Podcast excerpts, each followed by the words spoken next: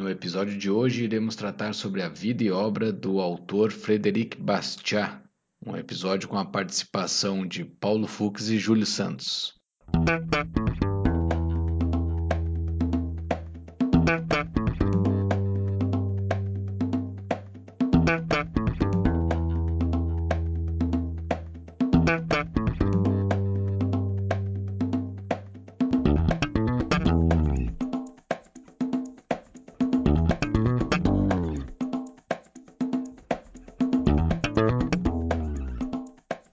Este é o Tapa da Mão Invisível, podcast destinado àqueles que querem ouvir ideias que abalam sociedades e não são ditas na mídia tradicional. Boa noite, Paulo Fux. Boa noite, doutor Júlio. Tudo bem? Como é que tá o senhor? Tudo certo, tudo beleza. Hoje vamos falar do, do ídolo das ideias liberais, um cara que é um exemplo, um marco histórico para as ideias da liberdade, da defesa dessas ideias. Falar de Frederic Bastiat, e de suas obras, principalmente, né? Falar mais do que dele, falar de suas obras, o que ele deixou de legado aí para nós. Um dos poucos bons franceses, né, Júlio? Não sei se tem mais opinião que eu. boa, boa.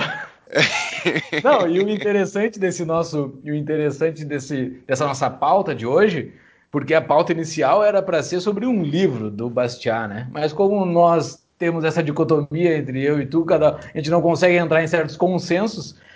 Eu sou fã da lei e tu é fã do o que se vê e o que não se vê, então tá. Então como é que a gente vai resolver isso? Vamos falar sobre o autor dessas duas obras sensacionais. Mas tu sabia que o tem mais tem mais material dele por vir? Sabia disso? É. Por vir? Aham. Centro Espírita? O homem não para, Allan Kardec. não, cara, o que aconteceu foi que descobriram uns textos dele a mais, uh, dele a mais que é aparentemente bastante conteúdo, e estão editando para transformar num livro. Eu ouvi isso no. O, foi, o cara que descobriu, é um historiador, se não me engano, estava uh, ah, falando no, num episódio do Tom Woods sobre isso. Então, enfim, Vamos aguardar aí, talvez venha um terceiro para a gente discutir mais para frente. Exato. Boa, sensacional, baita notícia. Não, eu não sabia disso. E o interessante é que ele ficou esquecido por, por muito tempo, né? E assim, isso faz, isso faz muito sentido por ser na França. Ele é um francês. Sim. O cara defendendo ideias da liberdade, falando mal do socialismo em 1800 e pouco.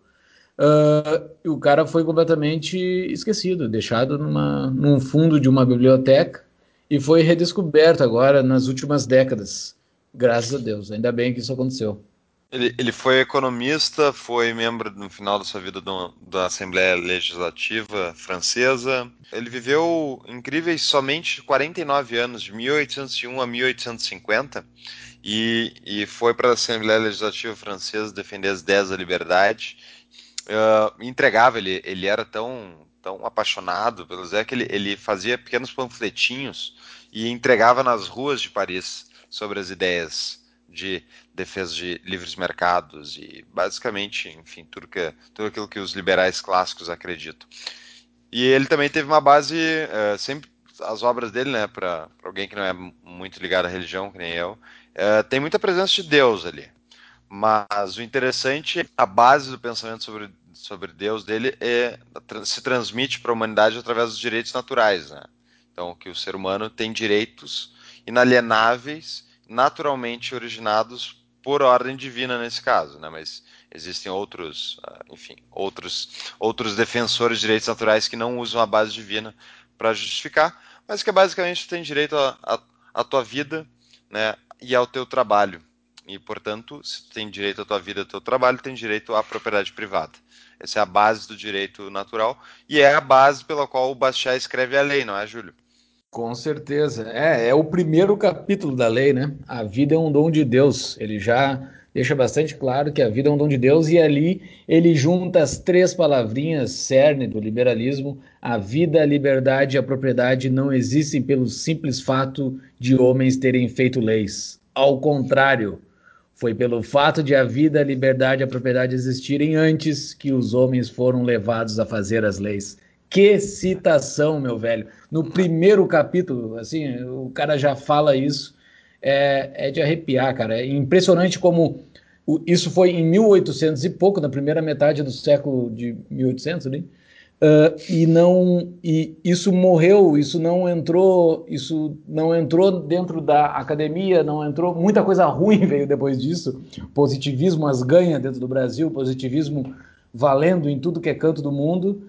E esse cara falando assim que o Estado tinha que ser limitado o Estado tinha que sair da nossa vida isso não andou. E o cara ele tem ele tem um encadeamento de, de ideias que vai indo na lei principalmente que é o que eu mais gosto dele. Uh, ele vai encadeando ideias uma atrás da outra, assim, que torna as coisas muito lógicas, assim. Eu até nem sei como é que tu consegue ser ateu depois de gostar de Bastiat. eu primeiro, eu não sou ateu, eu sou Ufa. agnóstico. Agnóstico. Tô, tô, no caminho da salvação, Júlio. Mais um pouco, beleza, chego lá. Uh, o, o Bastiat é interessante que eu entreguei, eu entreguei o livro do Bastiat para muita gente, especialmente a Lei. É um livro é um livro que é. Eu, não, eu, sinceramente não sei como é que alguém pode discordar da, da, da sequência lógica de fatos que ele, que ele coloca para frente. Muitas vezes, né, ao entregar esse tipo de livro para amigos né, que pensam diferente, especialmente os esquerdistas, eles recusam a ler. Né? É engraçado, como se eu. Imagina se eu ler isso aqui, eu não vou acreditar. Eu tenho o risco de eu não acreditar mais nas minhas ideias que eu acredito, então eles não leem. Mas aquela pessoa né, que não tem um posicionamento muito, eh, digamos, convencido, uh, que quer, que, que tem, não tem medo de experimentar, essa pessoa vai lá e lê a lei e sai é, doutrinada. é um livro muito, muito, muito, muito lógico, né? com exceção talvez da parte religiosa, que daí só algumas pessoas não concordam, porque ele usa Deus para justificar os direitos naturais. Mas a partir do momento que tu aceita a ideia, aceita, enfim, tu trabalha com a ideia de que direitos naturais são, uh, são bases para uma pra, das civilizações modernas, civilizações que se desenvolveram, é o respeito aos direitos naturais, goste ou não, acredite ou não que eles existam, uh, ele é, o pensamento dele é, é encadeado nisso. E ele faz basicamente testes lógicos, né, que a gente vai comentar um pouco. Mas o engraçado é que uma das pessoas que eu entreguei esse livro para ele ler uh, foi um dos poucos que o cara não queria ler, e não era esquerdista, não queria ler porque ele era mega ateu. É mega ateu. Né? Sabe aquele cara que cita Dawkins o tempo todo, todos os negócios ateus. E daí ele, ele ah, não, Paulo, é muito, é muito Deus pra cá. Eu falei, cara, termina de ler, tu não vai te arrepender. Ignora. Quando ele fala de Deus, ignora. E Bom, não, mas ele não fala muito de Deus assim no decorrer, né? Ele só ele começa e termina falando de Deus, mas acho que no meio ele não fala muito. Eu, eu acho que não cita muito. Ou mas, a mim não me chamou a atenção. É, é que nem percebe Deus, ele tá à tua volta, né, Júlio? Antes que ia falar que no final das contas esse cara, ele, ele, ele tomou demais do suco liberal e estragou, virou anarquista. ele leu, terminou de ler o Bastiat, ele foi lendo, e é engraçado, né? Muitas vezes isso é um parente só, muitas vezes que as pessoas vêm, vêm discutir liberalismo e tal, só, ah, me chamam de radical, né, porque eu sou anarquista. Né, porque eu basicamente não acredito na iniciação da, da, violência contra os seres humanos, eu não acho que é moral tu fazer isso. E assim como eu sei que é a mesma posição que tu, Júlio. E daí as pessoas é, daí as pessoas elas leem Bastiat, leem Mises, alguma coisa, e bah, bah, faz muito sentido. Mas elas não leem Rothbard, que deve ter um episódio sobre Rothbard. E daí fica aqueles, aqueles um pouco comum, né, que são os minarquistas, né? Os nossos queridos aí, Estado mínimo, essas baboseiras todas. Mas enfim, vamos voltar para a lei aí, Júlio. Uh, fala que, a lei. Acho que é importante citar. É, o que que o que que a lei para mim tem um defeito assim esse livro ele o título dele é horrível, né? Ele não cita, ele não fala, ele fala bastante da natureza da lei, né? Tem uma frasezinha no início do segundo capítulo, que é a primeira frase do segundo capítulo, é o que é então a lei? É a organização coletiva do direito individual de legítima defesa. Ele botou aqui o princípio de não agressão da forma dele, né? Basicamente, ele deixou bastante claro que a lei, ele, ela defende o indivíduo, né? Ela é, é feita para fazer a legítima defesa individual, do direito individual. Só que ele depois ele, ele, ele, ele, ele vai falando sobre vários outros assuntos, sobre a forma de estabilização de uma sociedade, como é que, como é que uma sociedade se funda. Só que ele não se atém mais muito na lei em si, ele se atém numa sociedade. Uh, e esse título, a lei, não é muito convidativo para quando tu dá um presente, assim. E eu, de fato, faço a mesma coisa que tu faz. Uh, para mim, o, a lei ele não é uma doutrinação. Tu falou doutrinação, não. A lei ela é a pílula azul do Matrix. É, para mim é, é a virada, assim, é o estalo fundamental, sabe? A pílula azul do Matrix. Não, peraí. Não é a pílula vermelha que faz o, o Neo acordar? É Não, azul, sério, né? Eu acho que é vermelha, porque tem ah, tanto. Tem, vai... tem a expressão. Não, tem, a expressão. Não, a gente olha depois, Zé. Tem a expressão red pill em, em, em inglês, que é para as pessoas que tomam a pílula vermelha. Mas, e despertam? É, é, mas eu vou confirmar isso aí. De qualquer maneira, assim, é exatamente isso. É exatamente isso que o Bastiat é. Ele é a pílula vermelha ou azul uh, do Matrix que acorda a pessoa para o mundo real. Porque daí tu passa a olhar tudo com um segundo, uma segunda visão, né? Uh, é. Porque o, o, que, o que o Bastiat ataca, principalmente, uma ver, é o, é o sofisma, né? É a, é a enganação, a hipocrisia que muitos dos argumentos pró intervenção estatal são baseados. Né? Então, uma das coisas que a gente pode discutir é, bom, o ser humano é bom, o ser humano é mal. Uh, o ser humano muitas vezes é, é, é fruto dos científicos que estão à sua volta, né? Mas ele também sempre tem livre arbítrio. E esse é o ponto que o Bastiat bate muito, né? Que o ser humano, isso ele fala até no, no outro, no outro texto dele lá, que eu inclusive não encontrei em português, que chama The Motive Force of Society, que é basicamente, ele fala sobre o autointeresse do, do, do indivíduo. Mas o que a gente está conversando aqui é tanto para o uso da lei uh, de forma correta, que nem ele acredita, que é a, defesa do, do teu direito natural à vida e à propriedade, é para isso que ele acha que a lei existe. Porém, Sim. ele diz, discute como a lei é pervertida, né? Para outras finalidades, e essas outras finalidades são justamente para as pessoas ganharem em cima dos outros, sem trabalhar, sem produzir. Por quê? Porque todo ser humano tem uma escolha. Ou tu pode sentar a bunda e trabalhar, ou tu pode roubar o teu vizinho. E a questão é que se os incentivos à tua volta, os incentivos legais, então, uh, transformam tu roubar o teu vizinho em uma atividade mais fácil do que tu sentar a bunda e trabalhar, muita gente vai tomar a decisão de roubar o vizinho em vez de produzir por conta própria. Isso é a perversão da lei, de acordo com ele, não é, Júlio? Com certeza. É, e ele, uma coisa que ele deixa bastante claro, assim, que tu já falou, e eu vou falar um pouco em outras palavras, é que Uh, a lei em si, ela é a espoliação. Eu fico pensando na vida desse cara, meu. Tu tá em 1800 e pico lá, tu tá dentro da Assembleia, é, Assembleia Legislativa, não sei como é que chama, mas a Assembleia é, Nacional, da a França, nacional deles. Assembleia Nacional da França, e tu tá falando que a lei, ela naturalmente ela expolia. E tu tá publicando isso em jornais, ela é espoliadora, ela ela é perversa por natureza. Ela não está ali para ajudar as pessoas, ela está ali para espoliar. É uma espoliação que tu aceita. Tu aceita aquela espoliação. A sociedade está aceitando aquela espoliação. E, cara, é um, é, um, é um negócio que é inimaginável. Eu fico pensando, no Brasil, isso, tu falar sobre isso há 15 anos atrás é inimaginável. Eu fico pensando no cara falar isso na França há um século e meio atrás. Foi uma França logo depois da Revolução Francesa, né? Que foi Bom, todo, todo mundo aqui lembra as aulinhas de história, como é que terminou a Revolução Francesa, né? Os, Exatamente. Os, os, que guilhotinavam foram guilhotinados, né? É, então, foi uma, enfim, uma ira coletiva, mas o, o, o Bastiat, ele, ele era realmente uma pessoa à frente do seu tempo, e inclusive pelas ideias que ele defende, eu posso dizer, eu acredito que ele é à frente do nosso tempo também, né? Tanto no como no, depois no nosso outro querido livro dele aqui, que é o, o livro do, uh, do que se vê e que não se vê, que são os contos de Bastiat, uh, que ao meu ver é a refutação do keynesianismo antes do keynesianismo ser criado. Sensacional e... essa frase.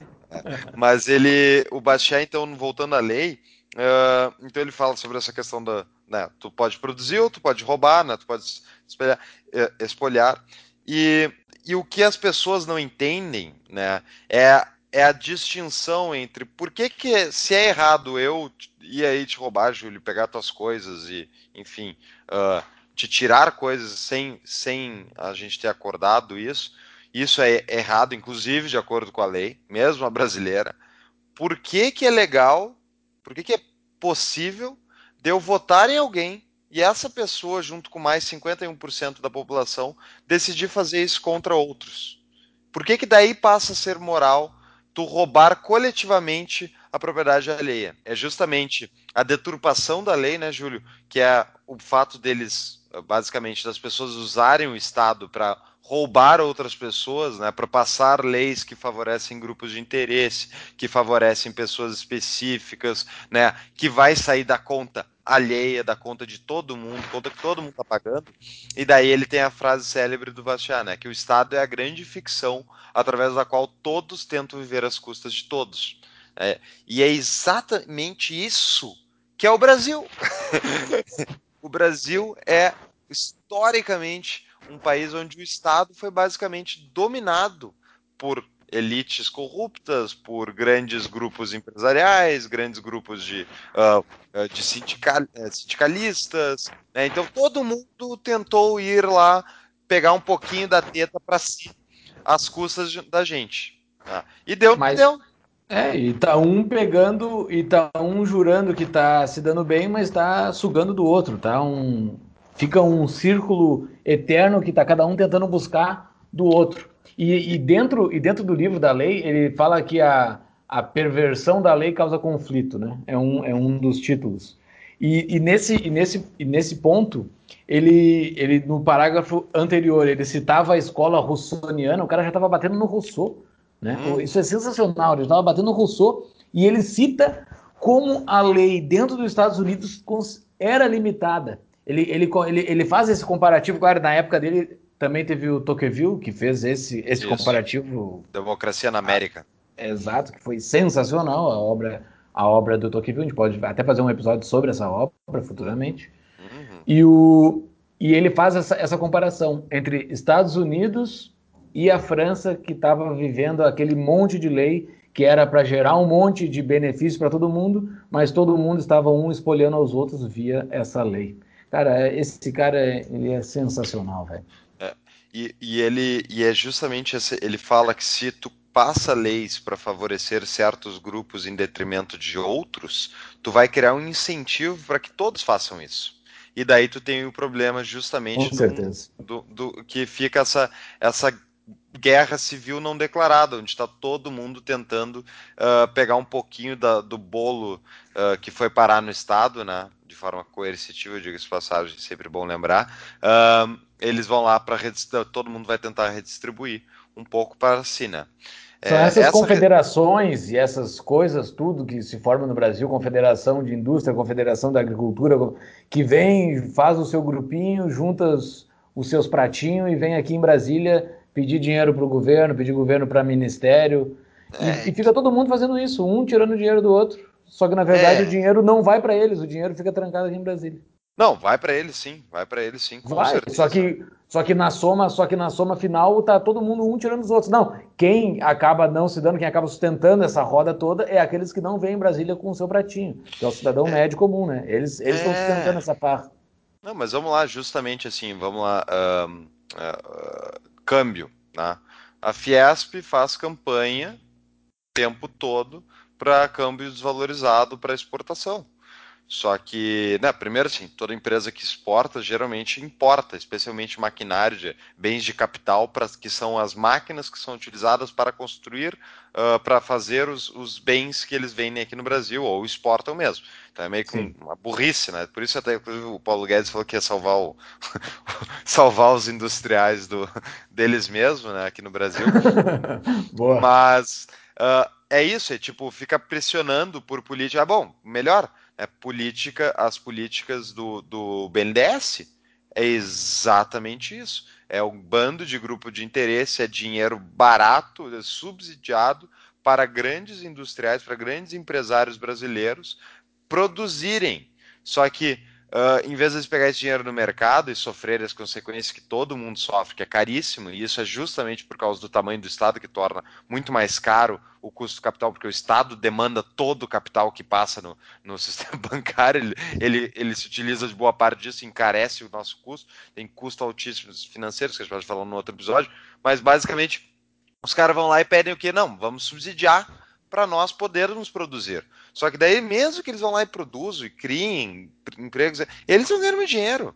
E o melhor é que isso tudo é, o melhor para eles é que isso tudo são barreiras de entrada que eles também estão colocando para os outros. Porque para tu acessar o capital barato, tu tem que ter certos requisitos preenchidos. Né? Pode ser até técnicos, mas tu tem que ter um monte de coisa para conseguir acessar aquele dinheiro que é, é, é, mais um parênteses, desculpa, Júlio, tentar evitar, é, mas é essa é a coisa que me deixa mais indignado. O governo brasileiro, especialmente o governo PT, uh, eu já tinha antes, mas o PT transformou o BNDES numa máquina de, de fomentar que foi, eu não me lembro quantos planos Marshall foram investidos aqui no Brasil pelo próprio BNDES e com dinheiro criado do nada, né, que foi a nossa inflação de, 10, de dois dígitos daí que a Dilma uh, nos entregou, mas o que eles faziam?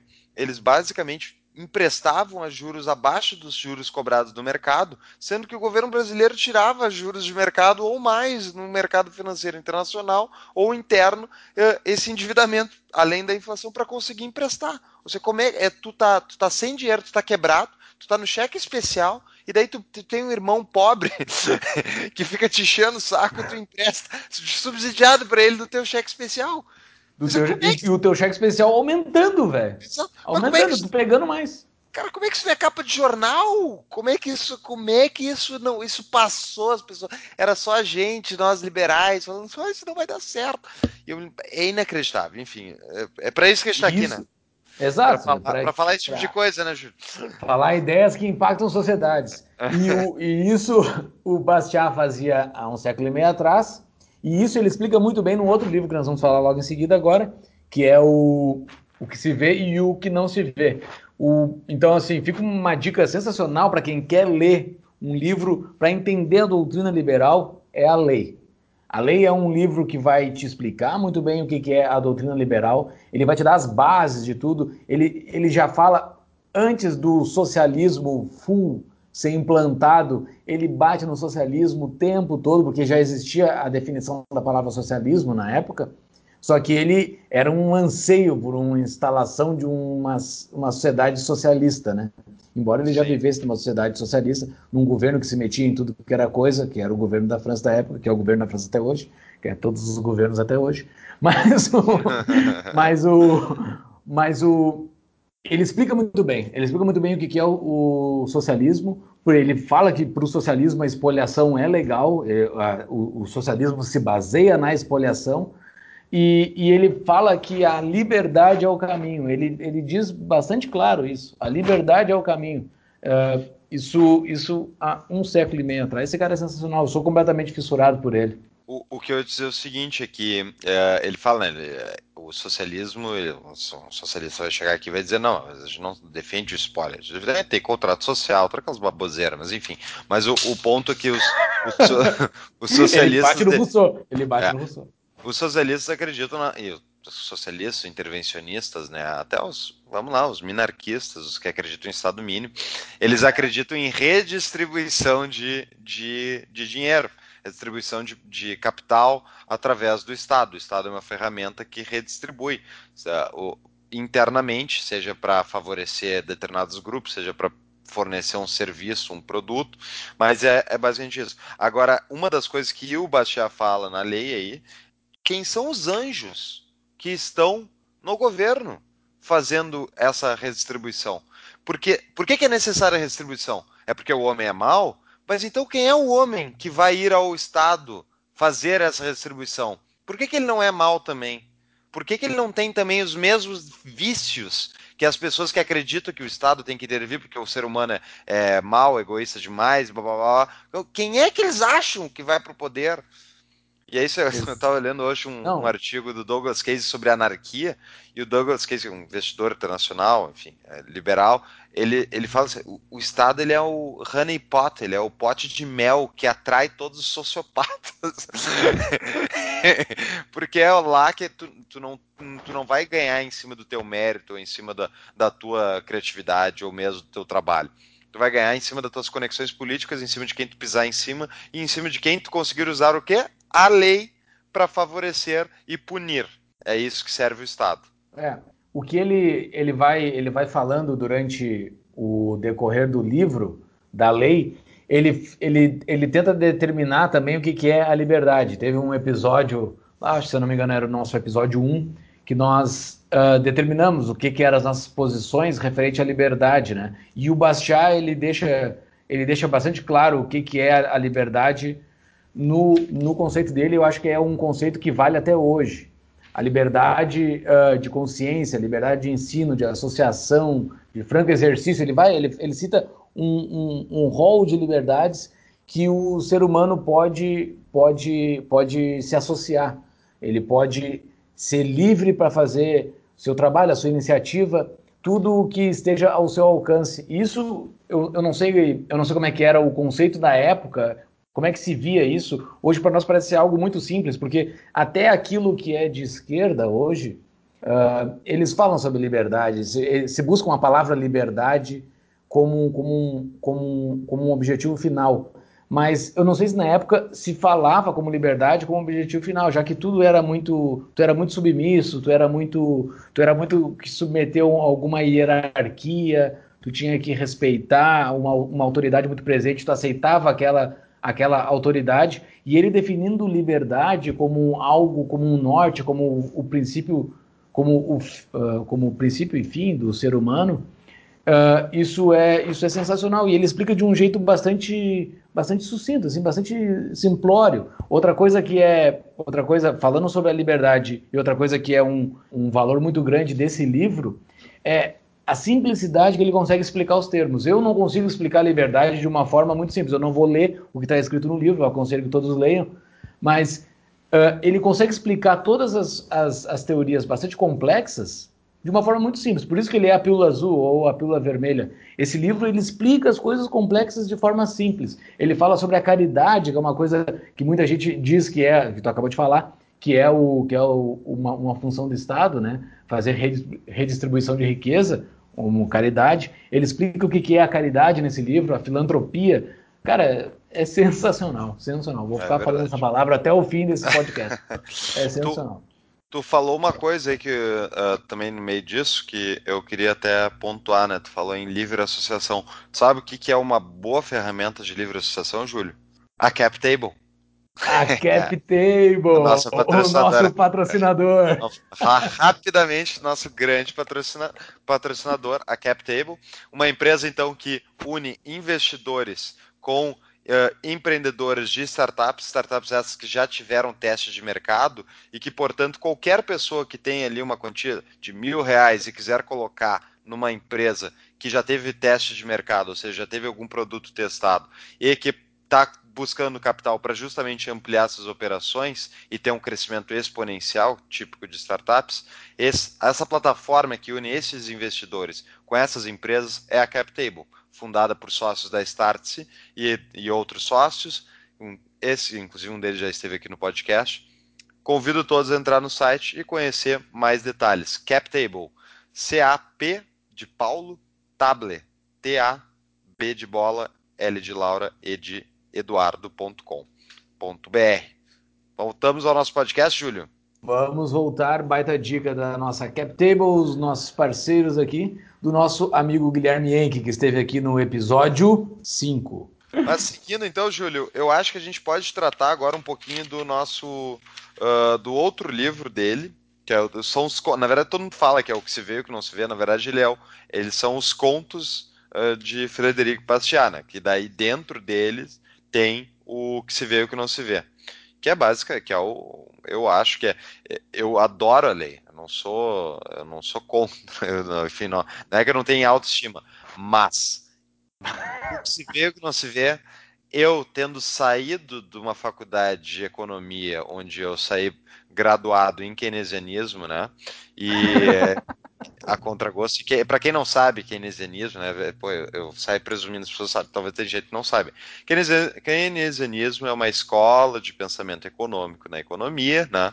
Que é fundada, foi fundada pelo, por Lord Maynard Keynes, né, um inglês, uh, todo cheio da pompa, que escreveu um livro defendendo basicamente ele, ele, esse eu acho que foi ele, esse cara foi mais vilão do que Marx ao meu ver nas ideias que ele defendeu que era o quê?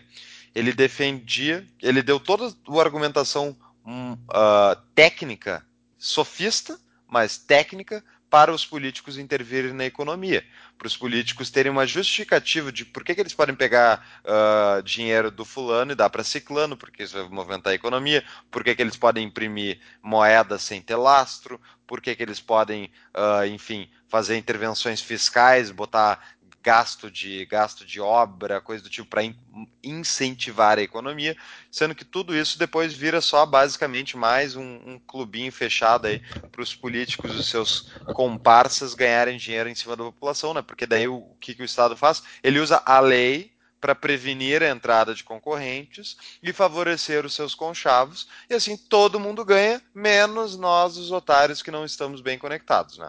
Então, e no mainstream, e no mainstream, quem olha de fora e não entende de economia, não entende política, keynesianismo parece capitalismo. Então, assim, eles dizem que keynesianismo é o capitalismo.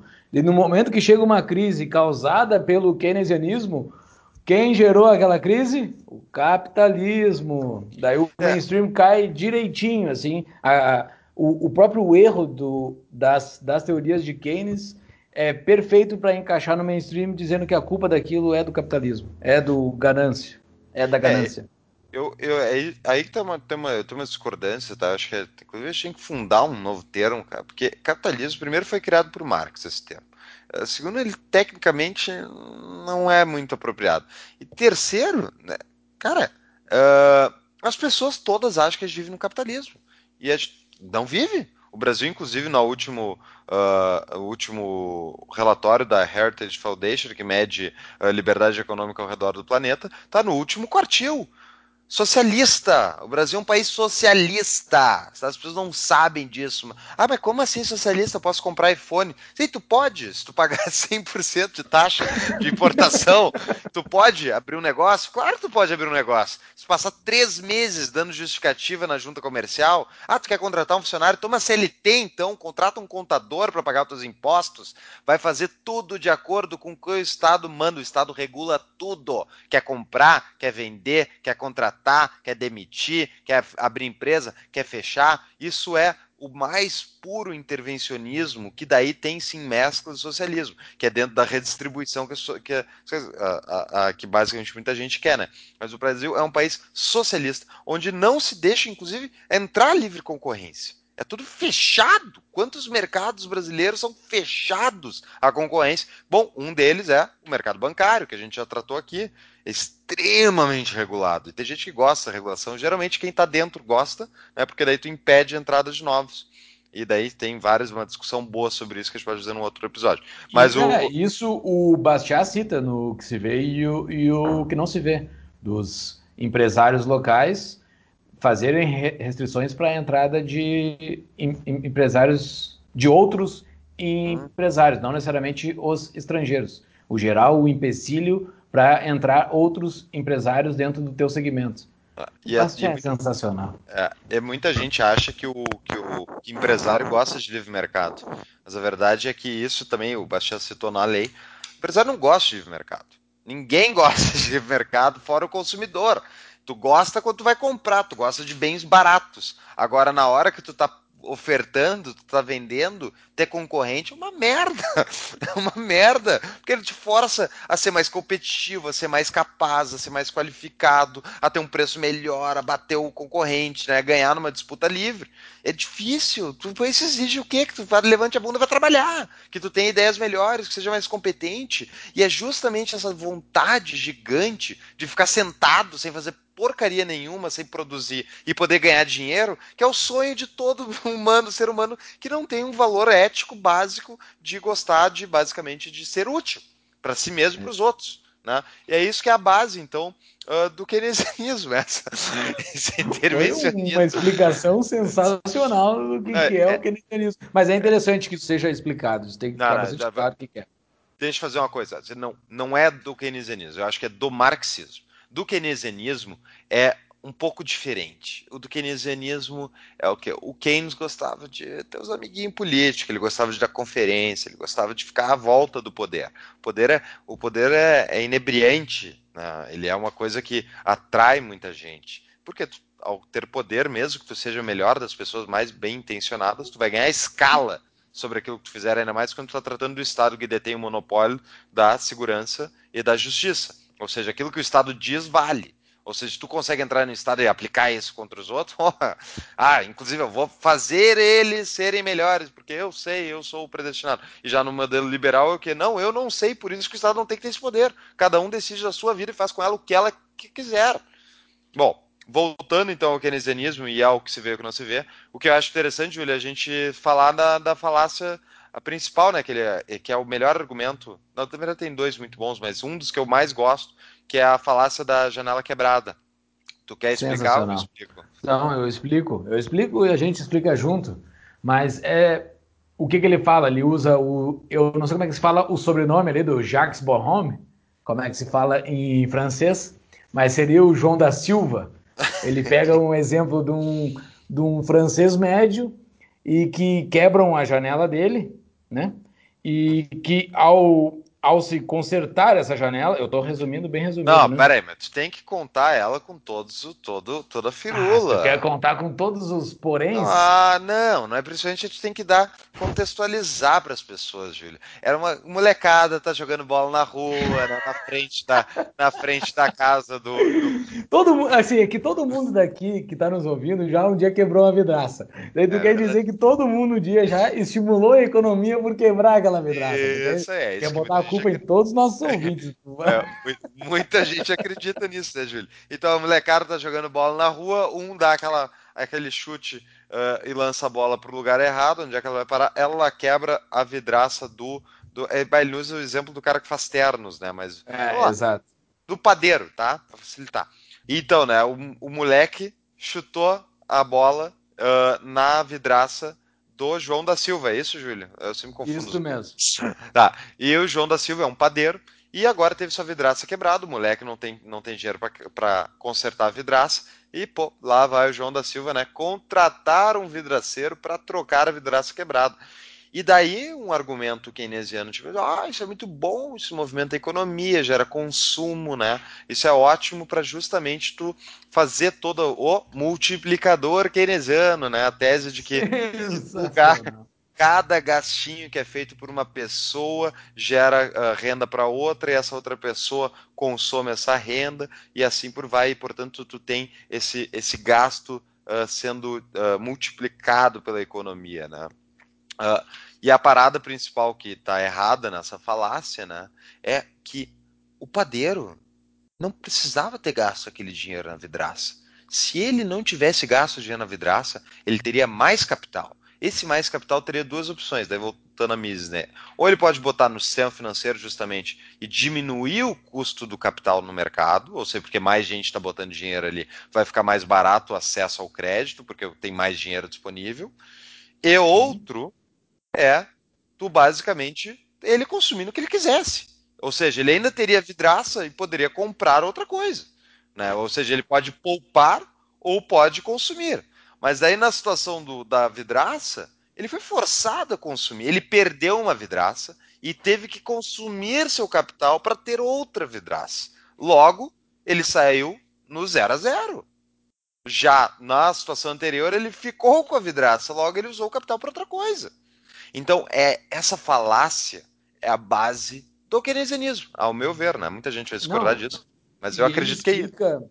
E ele explica sobre as óticas, né? A ótica do, do João da Silva, que teve a janela quebrada, ele perdeu dinheiro. Isso com hum. certeza ele perdeu ah, dinheiro. Ele, perdeu, ele deixou de ter. Ele perdeu, ele deixou perdeu. de ter uma vidraça, ele gastou capital. Não, isso, isso, isso, isso tu tinha falado muito bem. Daí, uh, tu pega um keynesiano que olha isso. Não, isso girou a economia, porque o, o vidraceiro ele não ia conseguir fazer essa venda. Foi gerada uma nova venda para o vidraceiro, só que não viu o capital que, que se perdeu. E daí tem um terceiro ponto aí, que ele bota como exemplo aqui, que é o sapateiro, ou qualquer pessoa que seja. Esse dinheiro poderia ser comprado um sapato, que de fato o João da Silva queria um sapato, por exemplo. Uhum, ele queria um isso. sapato. Então, mesmo se tu for olhar pelo, pelo lado do custo, mesmo que tu tire o lado da poupança. O lado da poupança, perfeito, ele tem um dinheiro a menos, equivalente a uma vidraça uh, de economia, poupado. Mas mesmo se tu não olhar esse lado, olhar só o lado do consumo, tu tirou o dinheiro do sapateiro. Tu tirou o dinheiro de alguém, de alguma indústria que esse cara poderia ter feito uma nova compra. E isso, dentro da visão do, do, do keynesianismo, né, que é, um, que é para mim a grande, a grande, o grande gatilho ali, o grande ponto que ele conseguiu utilizar para convencer as pessoas das ideias dele, é utilizar PIB para se analisar qualquer coisa. PIB se analisa qualquer coisa. Então tu estimula, então dentro da ótica dele, quando passa um tornado num lugar e tudo naquele lugar é reconstruído, o PIB dispara porque aumenta muito o consumo daquele lugar, porque tem que se reconstruir tudo de novo. Só que na minha percepção, uh, e, e, dentro da percepção de vários autores liberais, inclusive de Bastiat, o, a riqueza está na riqueza acumulada, no que tu tem, riqueza, falando aqui de riqueza material, né? Uh, capital, a, a, riqueza, capital, capital, capital. Aquilo que tu tem, de fato. Então, no momento que passa um tornado em determinado lugar e destrói tudo, tu vai queimar o teu capital. E isso é empobrecer de fato. Não é aquele consumo que é gerado por qualquer motivo que seja e principalmente por um consumo que tu não quer fazer, que é o caso do João da Silva aqui. É. Pô, muito bom. E daí tu vê assim, mas ah, Paulo, tu tá sendo, tu tá, tá estereotipando os keynesianos. Cara, tem texto, do, um dos maiores keynesianos hoje é, vivos, né, é o Paul Krugman. E o Paul Krugman, uh, por exemplo, ele tem várias frases célebres, horrorosas, né? Porque ele é colunista do New York Times. É, mas uma, uma delas, por exemplo, é em 2003, se não me engano, uh, 2002, quando a economia estava se recuperando de uma outra cacaca feita pelo Banco Central americano eh, que estourou em 2001, ele diz que o governo americano tinha que incentivar o setor hipotecário americano para gerar uma gerar uma demanda e bababá. Bom, seguiram a risca lá, inflaram aquele negócio com dinheiro estatal e deu em 2008 a quebradeira geral, né? Então, outra que o Paul Krugman defendeu já várias, é um, um teste teórico de que se houvesse né, um ataque alienígena à Terra, uh, e houvesse, portanto, a destruição de coisas, ah, pelo menos depois a economia se movimentaria, entendeu? Porque as pessoas teriam que reconstruir, e isso é bom para a cabeça de um keynesiano. Eu não, e ah, para matar, essa não é só dele, ele tem vários keynesianos que defendem que a, guerra, a Segunda Guerra Mundial ah, foi um horror, mas ela foi boa num certo aspecto que ela permitiu justamente que a economia andasse depois da, da Segunda Guerra por causa da reconstrução, por causa do plano Marshall, todo aquele dinheiro, aquele negócio movimentando, foi muito bom, né? E quando Cara, isso é, isso é, isso é, isso é terrível, isso é demoníaco, um negócio é. falar um negócio desse é do diabo isso. Exatamente. Então, uh, é por essas e outras que o Bastial escrever é justamente essa da falácia uh, da janela quebrada. É um baita de um artigo que tem dentro. E outra coisa que ele cita ali, que é o que daí a gente tá, a gente pode falar de, é, rapidamente é de protecionismo, né, Júlio? Que é ele usa um exemplo muito bom, que é o, o a petição dos fabricantes de vela. Então, o que, que é? Tu posso explicar ou tu quer explicar, Júlio? Vai lá, vai lá, vai lá, que eu vou te interrompendo no meio do caminho.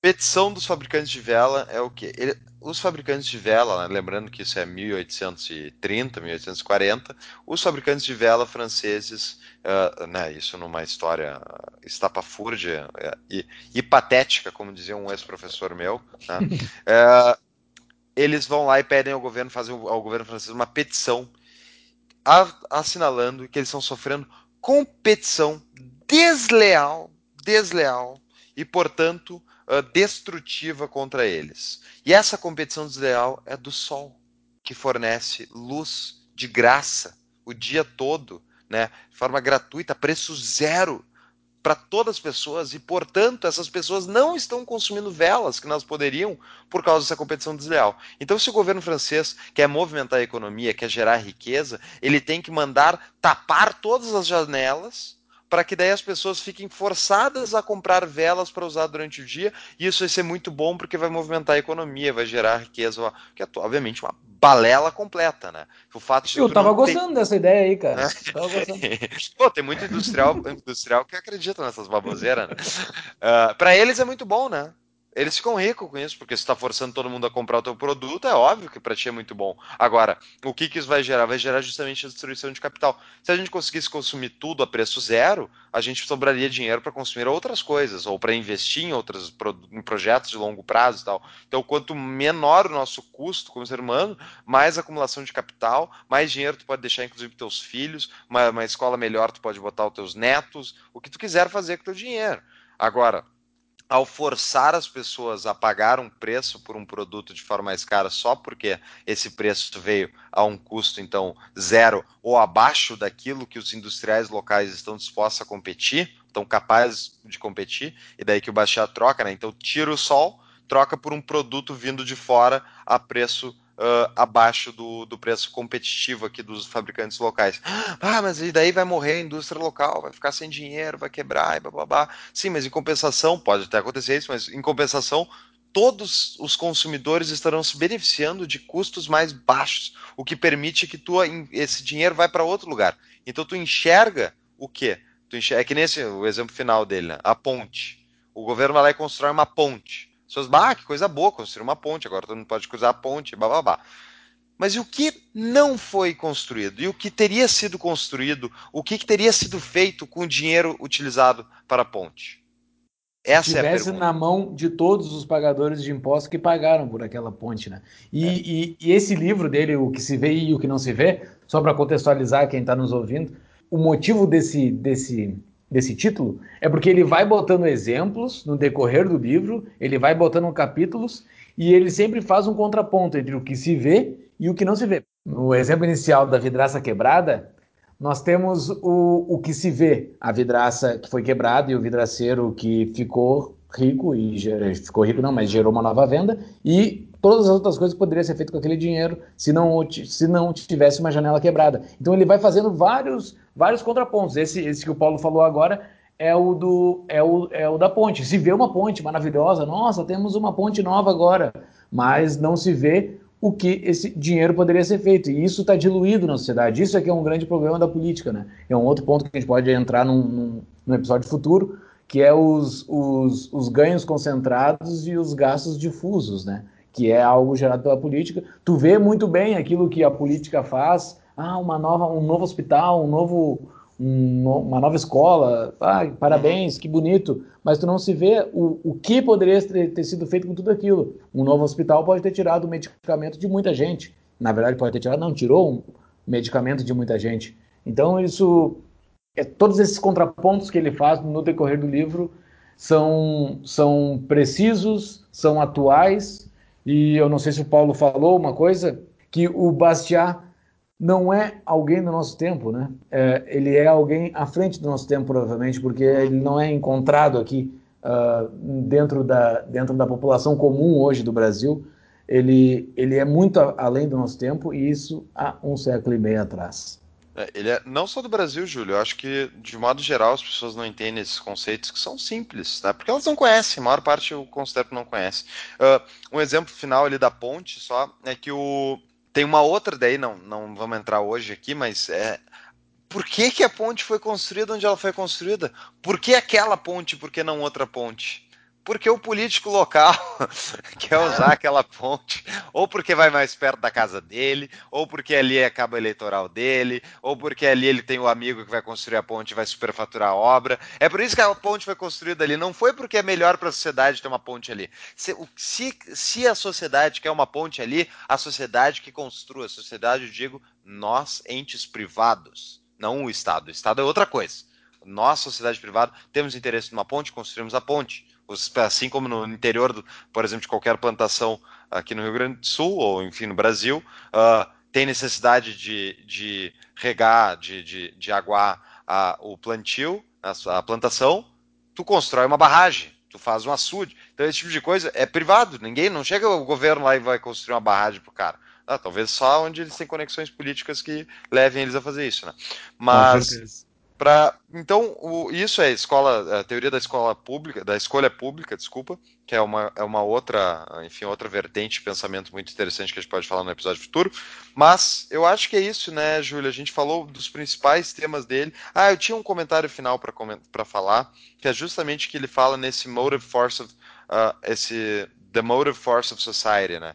Que é, ele fala que é um escárnio, um escárnio.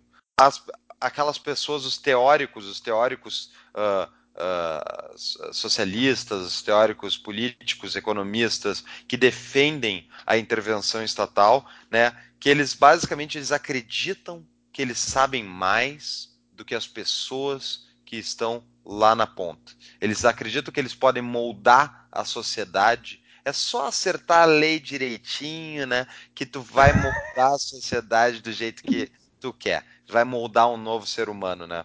Então, Uh, isso é um escárnio para o Bastiat nesse artigo ele fala. Eles, essas pessoas não querem sociedades naturais, onde a única coisa que, uh, que a gente pode discutir é não é possível ou não uh, iniciar violência contra a pessoa. Não, não é. Ah, então beleza. Então deixa as pessoas em paz. Deixa as pessoas se organizarem. Deixa as pessoas viverem suas vidas. Algumas delas vão fazer cacaca. Faz parte. Em compensação, se tu botar um planejador central lá em cima, determinando isso, só tem uma certeza, vai dar cacaca geral.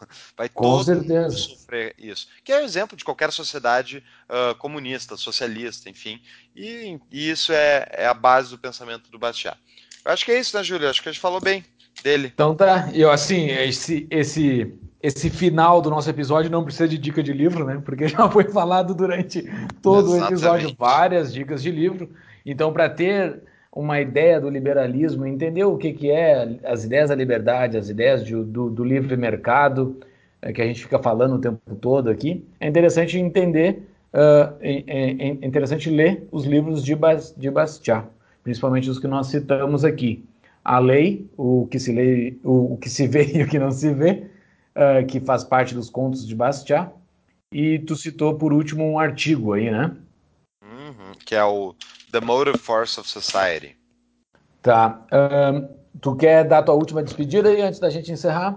Sim, eu quero só dizer uma última coisa, que é o, esse episódio, a ideia, né? Inclusive a ideia do, do autor que a gente citasse, foi dado pelo meu pai, o Dr. Flávio Dani Fux, é, e ele, ele que falou, Paulo, primeiro que tu é muito anarquista, ele reclama, do, reclama da dose de anarquismo no, nos O pai tem que fazer isso. É, mas, uh, segundo, mas eu dei pro meu pai, muitos anos atrás, baixar para ele ler, né? embora meu pai seja, seja um liberal automático, assim, mas ele, ele leu Bastiat e ele adora Bastiat. Então, uh, ele sugeriu, bah, vamos falar um pouco dos básicos aí, para que tem muita gente que talvez não conheça.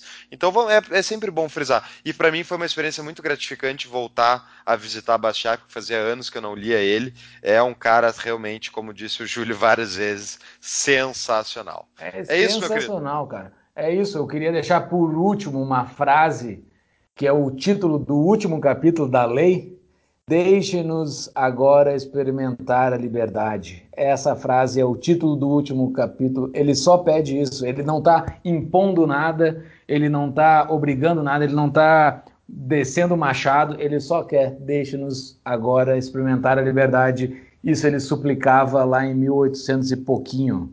Uh, para quem está nos ouvindo pela primeira vez ou para quem quer espalhar uh, o o podcast Tapa da Mão Invisível. Nós estamos em todas as redes sociais, as principais, Instagram, Facebook, Twitter. É, fica, nos sigam lá para saber quando tem novos episódios. Uh, nos sigam também no Spotify, Tapa da Mão Invisível, e nos sigam também no SoundCloud, Tapa da Mão Invisível. Em qualquer celular, qualquer aplicativo, é possível acessar os nossos podcasts. E também todos os nossos episódios estão em www.tapadamãoinvisível.com www.ecoagro.com.br. Era isso, Dr. Fux. Muito obrigado por esse papo sobre o sensacional Bastiat. Eu, eu que agradeço, Júlio. Um abração. Um forte abraço, cara.